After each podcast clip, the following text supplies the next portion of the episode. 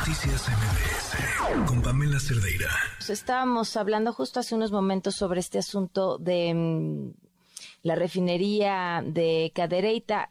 Nos acompaña en la línea Rosanetti Barrios, experta en temas energéticos. ¿Cómo estás, Rosanetti? Muy buenas noches. Hola, Pamela, buenas noches. Muy contenta de estar contigo y tu auditorio. Muchas gracias. ¿Cómo ves este asunto? En México, Ok. México perdón.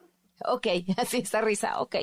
Así es que es un problema, digamos, repetido eh, a lo largo de todas las refinerías de Pemex. Pemex es un- una empresa que tiene tres refinerías y que las refinerías están en mal estado. Este gobierno, em, eh, digamos, por su compromiso político de producir gasolina a la mayor velocidad posible, ha descuidado en general en todo Petróleos Mexicanos procedimientos, necesidades de mantenimiento que son indispensables para la calidad de, de su operación. Es el caso de Cadereyta. Entonces, mm, creo que el problema se deriva de ahí, de esta presión política que tiene Petróleos Mexicanos de, de- digo, lo ratifica el presidente en su marcha. Él dice que el año que entra vamos a tener ya la producción completa de gasolinas en México. Entonces, pues es una señal muy clara para petróleos mexicanos de no pueden bajar el ritmo. Y si tú no puedes bajar el ritmo de producción en activos que necesitan mantenimientos relevantes, pues lo más seguro es que esos activos fallen. Me parece que eso es lo que pasa en Cadereyta y te digo, pues desafortunadamente es un problema de, de todo el Sistema Nacional de Refinación porque el presidente no quiso aceptar lo que hubiera sido correcto. Era, recibo refinerías, vamos a ponerlo así, en mal estado, invierto en modernizarlas, pero eso necesariamente implicaba detener su operación programada, primero una, después la otra, pero no lo quisieron hacer así. Entonces tenemos problemas de este tipo. ¿Qué otra cosa me parece muy relevante? Monterrey o la, el, estado de Nuevo León, pues es un estado que desde, yo diría desde el inicio del Tratado de Libre Comercio, pues por su cercanía eh, a los Estados Unidos, por su nivel de industrialización, tiene una importante demanda, un desarrollo económico importante, industrializado. Entonces, pues ya tiene mucha presión de contaminación eh, otros problemas pues derivados de este crecimiento desordenado. ¿Qué puede hacer Nuevo León?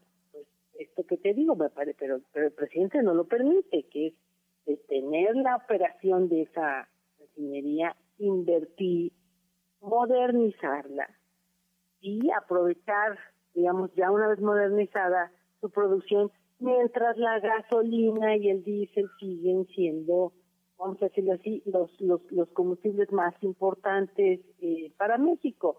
Yo estoy convencida que la presencia del motor eléctrico es una realidad, que los estados para los Estados Unidos es una prioridad y que el estado de Nuevo León, pues, insisto, al estar tan conectado con Estados Unidos, debería ser de los primeros en avanzar en temas de electrificación de su transporte. Pero bueno, pues por lo pronto está enfrentando esto, este problema que además lo que a mí me parece más grave de todo es que Petróleos Mexicanos se resista a, digamos, a la, a la intervención de la autoridad en la materia, ¿no? Para revisar, en todo caso, detener la operación y esto es resultado pues de este manejo que tiene el presidente, este mensaje que da, este empoderamiento, este asunto de pues yo paso por encima de lo que haga falta, pero pues va a tratar de cumplir su meta política de la producción de gasolinas, cueste lo que cueste salud y dinero a los mexicanos. Eso te quería preguntar, ¿qué, qué, qué implica esto para la población?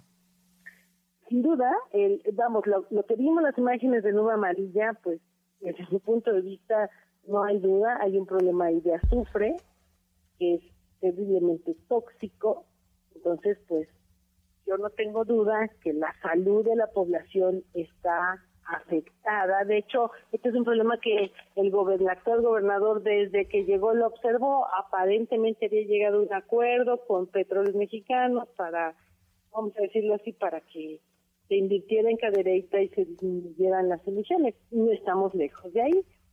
Eh, y pues bueno, pues la situación es, es la que estamos viendo y me parece, insisto, muy complicado para un Estado que tiene una enorme posibilidad de seguir creciendo gracias al, al nearshoring, que no pueda por lo menos eh, intervenir en la operación de la refinería, corregir el problema que tiene y seguir adelante.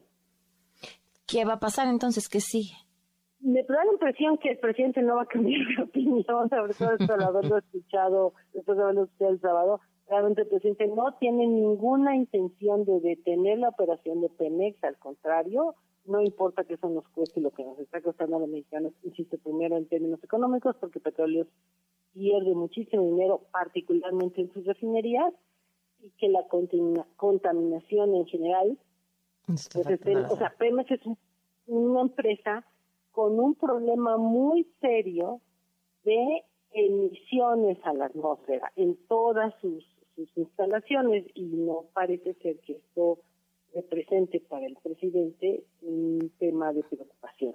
Entonces, ¿qué va a pasar? Me parece que va a continuar operándola como está. Híjole. Sí, y la salud ya vimos que tampoco es un tema que preocupe, ni bajo esta, ni bajo condiciones extremas. Exactamente, entonces, bueno, pues ese es, su, su palabra está puesta en el tema de la gasolina y no parece que vaya, estoy convencida que no va a corregir su decisión. Claro. Pues te agradezco mucho, Rosanetti, que nos hayas tomado la llamada. Al contrario, gracias a ti por la invitación. Gracias, muy buenas noches. Noticias MBS